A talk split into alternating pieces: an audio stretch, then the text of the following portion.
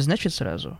Я 15 лет проработал опером, и испугать меня не так просто. И себе я доверять привык. Если что-то своими глазами видел, считай, так оно и было. За 15 лет я видел всякое. И насильников, и бандитов, и убийц. И просто больных на всю голову видел. И на то, что они с людьми могут сделать, тоже насмотрелся. Это я к тому, что расскажи мне такой кто-то другой, ни за что бы не поверил. А так, приходится верить. Произошло все это 17 октября 2012 года. Как сейчас помню. Я тогда уже в милиции не работал, считая несколько лет, как уволился. Не очень мне нравилось, куда наша правоохранительная система катится, да и возраст уже. Так что я рапорт написал, расчет получил и думал уже спиваться потихоньку начать, но тут друзья к себе позвали. У них частное детективное агентство было, хорошие деньги предлагали. Да, и должность, ничуть не хуже начальника оперативного отдела. Ну а что мне? Все равно больше ничего не умею, кроме как людей искать. Связи все рабочие остались, агентура, считай, тоже. Всяко лучше, чем дома бухать. Пошел к ним, в общем. Грязи, конечно, тоже хватает. Деловые партнеры компромат роют. Супруги за друг другом следят. Кредиторы должников ловят. Ну а я много лет такое дерьмо чайной ложкой за гроши разгребал. А тут, считай, экскаватор дали. И потом, нет-нет, да и доброе дело какое сделаешь. Так что неплохо все было. И вот в октябре 20-го обратились ко мне очередные убитым горем родители. Пропала у них единственная дочка 19 лет.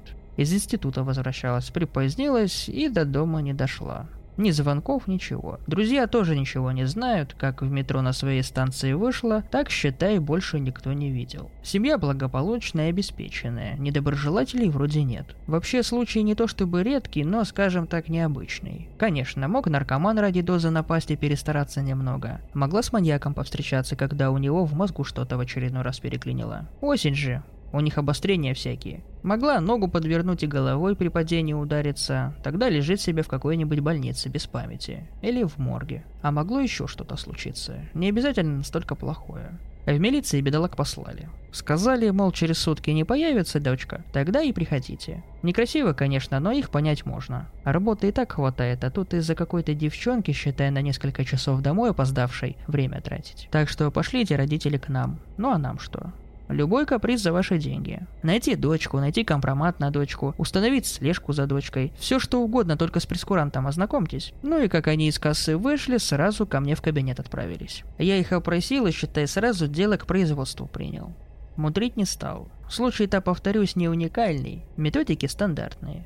В тот же вечер вечерком по маршруту прошелся, по которому девочка должна была домой возвращаться. Видеокамере зафиксировал. Получалось, почти весь ее путь как минимум под одну видеокамеру постоянно попадал. Если записи сохранились, хорошо будет. На следующий день с утра к следаку знакомому поехал. Сделал запросы в сотовую компанию, на симку и на серийный номер телефонного аппарата. Конечно, надежды на это мало, но если повезет, то сим-карта или телефон девочки где-нибудь да засветится. Уже зацепка будет. Потом поехал записи с камер собирать. Тут тоже без сюрпризов. Половина записей не сохранилась, половина камер не работала. Но парочку видео получить все же удалось. Две камеры в круглосуточной аптеке работали, одна в салоне красоты. С охраной без проблем удалось договориться, так что сгрузили они мне все видео на флешку. На всякий случай я в районе еще объявление расклеил. Кто какой-либо информацией располагает, звоните. Тоже считай на удачу. Обычно людям нет ни до кого дела. Редко кто по таким объявлениям звонит. Мол, оно мне надо. На второй день поехал ее друзей-знакомых опрашивать. Все молодые и приличные ребята, никто ничего не знает. Ни с кем не ссорилась, ни с кем не встречалась, вроде не врут. В общем, в таком режиме дня 3-4 проработал. Как мог опрашивал, где получалось удочки забрасывал. Ну и результатов ждал. Видео с камер просмотрел. Оно, как обычно, черно-белое и отвратительного качества. Но кое-что все же дало. На всех записях видно девочку эту. Идет себе спокойно домой одна. Шаг ровный, значит не пьяная. Не побитая. Ближайшая к ее дому камера – это у салона красоты. Ей оттуда до подъезда метров сто пройти оставалось. Там дальше скверик маленький, а за ним дворовая парковка для машин. Все неплохо освещено, но понятно, что там ближе к ночи не самая спокойная публика собирается. А она-то как раз поздним вечером возвращалась. Хотя район вроде бы тихий, но однозначно ее на этом участке перехватили. Я видео еще посмотрел, и до после того, как девочка проходит, там почти суточная запись поместилась. Искал я на записях какие-нибудь зацепки. Аптечная камера на выезд со двора выходила. Считай, все машины, что приезжали, что выезжали, она зафиксировала. Утром, понятно, все на работу приехали, вечером с работы. Номера и цвет, конечно, в таком количестве не разглядишь, а вот модель и марку вполне. Получалось, что за сутки только пять непонятных машин заезжали. Два такси, какой-то «Жигуль», «Форд Фокус» и старенький фургон «Мерседес». И что примечательно, фургон заезжает во двор в 19 часов 11 минут и уезжает в 22.56. Через пять минут, как девочка мимо последней камеры прошла. Совпадение? На следующий день думал еще раз на место происшествия съездить. Следы какие-нибудь поискать и про машину узнать попытаться. Но тут как раз первые результаты пошли. Утром позвонил следак, сказал, что детальки телефонные выстрелили. Серийный номер телефона девочки засветился, правда с другой сим-карты. Ну, за полдня мы владельца сим-карты установили, дальше дело техники, считай. Конечно, было бы здорово, если бы это сам похититель оказался, но так бывает очень-очень редко. Не повезло и в этот раз. На следующий день я с этим мужиком встретился, присанул его хорошенько. Но он, к сожалению, совершенно не удел был. Телефон этот он на днях купил с рук на рынке. Сим-карту свою вставил, да и все. Такое часто бывает. Правда, человеком неплохим оказался. Как сразу узнал, в чем дело, телефон сразу предложил отдать, если он для расследования нужен. Потом съездили мы с ним на рынок, он продавца показал, у которого телефон покупал. Видно было, что очень помочь хотел. Продавец тоже не порадовал, отпираться не стал, но конкретного ничего не сказал, как я не старался. В общем, получилось, что место происшествия я установил, телефон нашел, да и все считал считай. Но это уже немало. Родители, конечно, обрадовались, дело с мертвой точки сдвинулось. Я им помог новое заявление в полицию составить, материалы свои, которые собрать успел, приложил, так что еще и дело уголовное возбудили. А дальше надо было машины отрабатывать. В первую очередь фургон Мерседес. Думал сперва через знакомого гаишника справки навести попробовать. Но тут сперва неожиданность.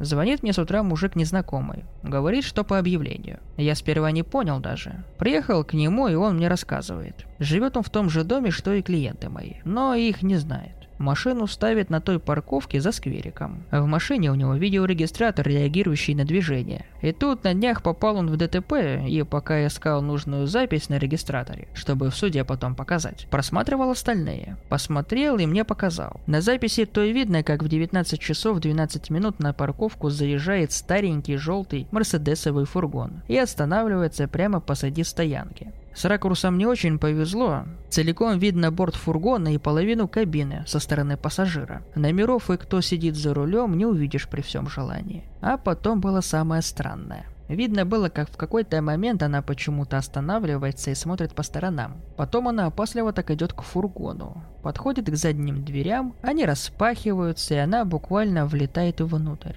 Двери закрываются, фургон уезжает. В общем, забрал я у мужика запись, приезжая к следаку, кто дело вел. Показал ему запись, говорю, найдешь фургон, найдешь девчонку. Раскроешь висяка, а это же тебе, ого-го, какая палка будет. Но он что-то не очень воодушевился. Полез в бутылку, мол, ты вообще кто такой? Я что-то разозлился на него, плюнул и ушел. Решил сам все сделать, все-таки шансы найти девчонку быстрее следака у меня все же очень неплохие. Пускай и не совсем легально. Потом доехал до гаишника своего. Пробили мы фургон по модели и цвету. А дальше дело за моей агентурой было. База нам десятка-полтора вариантов выдала. Раздал я ориентировки кому надо и приготовился ждать. И вот то самое 17 октября. Поздний вечер. Сижу я у следака знакомого, чаи гоняем, за жизнь трепимся, и тут он меня спрашивает. «Слышь, Михалыч, а ты вроде как в мистику во всякую не веришь?» «Не верю, говорю. А что такое?» «Да представляешь», — отвечает. «Сегодня утром на кражу автомобиля выезжал, а там рядом с машиной терпелы фургон стоит». «Что за фургон?» — сразу оживился я. «Да то и оно, фургон как фургон. Конкретнее марка, модель, цвет. Да ты чего, Михалыч? Мерседес, желтый, старенький такой, ржавый весь. Ну так и чего с ним не так? Говори уже. Все нормально вроде. Вот только пока я протокол писал, рядом с ним стоял. Очень страшно почему-то было. Прям мороз по коже. Хм. И что это, по-твоему, было? Не знаю. Может и ничего. Может, нервы у меня просто. Но вот еще что. С нами Гречкин был кинолог, а с ним Герда. Это овчарка здоровая, которую Умарова тогда взяла. Точно, бесстрашная зверюга, да и поумнее многих людей будет. Я первый раз видел, как она скулит. Из-за фургона этого думаешь? Да, мы к машине подошли, она хвост поджала и обратно в газельку дежурную уползла. Так и скулила там под лавкой, пока мы в отдел не вернулись. Где ты говоришь, фургон этот стоит? Есть такая вещь у людей – интуиция, я ее чуйкой называю. И вот своей чуйке я тоже доверять привык. Так что, как следак мне адрес назвал, я, считаю, уже знал, что девочку нашел. Приехал во двор в этот, припарковался, вещички свои прихватил и пошел фургон искать. Время позднее, прохладно уже на улице, дождик мелкий накрывает. Людей нет, все по домам сидят. Фургон я нашел быстро. Желтый грузопассажирский Мерседес 80-х 90-х годов. Пыльный, грязный, мятый, борта все ржавые, колеса почти лысые. Подошел я осторожненько, прислушался. Тихо внутри. В кабину заглянул, пыль и мусор. Обивка на сиденьях потертая, везде пустые бутылки и какие-то бумажки. А боковые окна тонированы наглухо. Водительскую дверцу дернул, заперто. Но это как раз не проблема. Подошел к боковой движной двери, тоже заперто. Достал отмычки свои, фонарик, повозился минуты три, вскрыл замок, забрался внутрь. Первым делом документы поискал. Не нашел ничего. Потом в пассажирский отсек заглянул. Сразу же пахнуло потом и немытым телом. Но хоть трупной вони не было уже хорошо. Вдоль борта прямо на полу лежит матрас. На нем просто не мятые. Подушка. На сиденье висит одежда, пару рубашек, штаны, комбинезон рабочий. Вокруг все так же бардак. Бутылки, банки, обертки от фастфуда вместе с объедками. Журналы с голыми бабами, несколько туфель из тех, что женщины одевают, когда мужское внимание привлечь хотят. Рядом с матрасом металлический ящик. А внутри несколько мобильных, паспорт, студенческие билеты, права водительские. Все молодых девушек и женщин. И студенческий билет своей потеряшки я тоже там нашел. Еще в ящике нашелся мешочек со всякой ювелиркой. Полдюжины женских наручных часиков. Немного денег, еще какие-то личные вещи. Ручки, заколки, флешки, ключи. Документы я сразу же себе забрал, потом разберемся, кого еще найти нужно будет. Решил я еще до кучи постель перетряхнуть. На пол полетели лифчики, трусики, чулки. Изрядно мятые от частого использования. На матрасе пятна. С фургоном это он, конечно, неплохо придумал. Следаки с операми его бы еще бы долго ловили, а мне повезло. Но вот, считай, дело и закрыто. Только владельца фургона осталось дождаться. И тут я снова следака того вспомнил. Что, интересно, его так напугать могло? Фургон как фургон. Стою внутри, соображаю, чуйку свою слушаю. По крыше дождик барабанит. Сейчас бы по-хорошему оперов знакомых вызвать. Да засаду на владельца устроить. А у меня словно зуд какой-то. У фургона этого, считай, три отсека. Кабина, пассажирский, где я сейчас стою, а за ним грузовой отдел. Вот туда я и не заглядывал. Вылез из-за фургона, обошел его к задним дверям, подошел, отмычки ими замок потыкал и дернул за ручки. В нашем деле каждый рано или поздно ломается. Некоторые почти сразу, другие через много-много лет. Но ломаются все. Наверное, каждый думает, что с ним ничего такого не случится. Сперва это уверенность, потом всего лишь надежда. Но рано или поздно ты увидишь что-то такое, что изменит тебя навсегда. Может у тебя просто крыша поедет, а может внутри что-то надломится и будет гнить потихоньку, пока всю душу не выест. Но прежним тебе уже не быть. За 15 лет я не сломался, я в этом почти уверен. Не сломался, когда вынимал труп 14-летней девочки из петли на дереве в городском парке. Шайка юных ублюдков подвесила ее забавы ради, и пока она была жива и корчилась в петле, совали в нее бутылки и палки. Их поймали через пару недель, и я смотрел, как следователь разъясняет им права и собачится с их адвокатом и родителями. Не сломался, когда отскребывали с тротуара отца наркомана с ребенком. Он вмазался дешевым героином, который продают за тысячу рублей за чек, взял на руки своего десятимесячного сына и вышел в окно 12 этажа. Уголовное дело возбуждать не стали. Эти двое и так рано или поздно нашли бы свою смерть. Один от передозы, другой, другой от чего угодно. Не сломался, когда осматривал квартиру после пожара. Два таджика ограбили молодую семью и, чтобы замести следы, устроили пожар. Там заживо сгорела мать, отец и их маленькая дочка. Одного из этих скотов задержал я. И, к счастью, он оказывал сопротивление. Вот только от этого не легче. Я много чего видел, но я видел и людей, которые это сделали. Мог почитать их показания, заключения эксперта, мог спросить у них, зачем они это делали. И даже если они не отвечали, я всегда мог узнать, как и что они совершили. На почве внезапно возникших личных неприязненных отношений, из корыстных или хулиганских побуждений, желая скрыть следы преступления. Всему этому было какое-то разумное объяснение. Наверное, поэтому я не сломался. Я понимал, с чем имею дело. А тут... Когда двери фургона раскрылись, я сперва даже не понял, что именно увидел. Крошечный, считай размером с биотуалет, грузовой отсек. Был выложен фольгой, а стена, отделявшая его от пассажирской части, она словно состояла из какого-то полупрозрачного то ли желе с белыми прожилками, то ли холодца отвратительного зеленого оттенка. Повторю, секунд пять я просто не понимал, на что именно смотрю, и поэтому разглядывал это особенно внимательно. Оно медленно набухало и опадало. Это было похоже на дыхание. А внизу, у самого пола, внутри этой штуки я увидел девочку, которую искал. От нее оставалась лишь только голова, шея и правое плечо. Они как бы плавно перетекали в зеленое желе вокруг. Все остальное, видимо, уже растворилось. Я не знаю, сколько я смотрел на все это. Минуту, наверное. Потом в этом желе появилась морда. Грубая карикатура на человеческое лицо. Оно раскрыло глаза и беззубый рот и потянулось ко мне. Фургон качался на рессорах, а голова девочки внутри желе медленно сползала на бок. Может, я орал, может, нет, не знаю. Помню, что двери фургона захлопнуть успел. Точно успел. Потом я побежал, как никогда в жизни не бегал.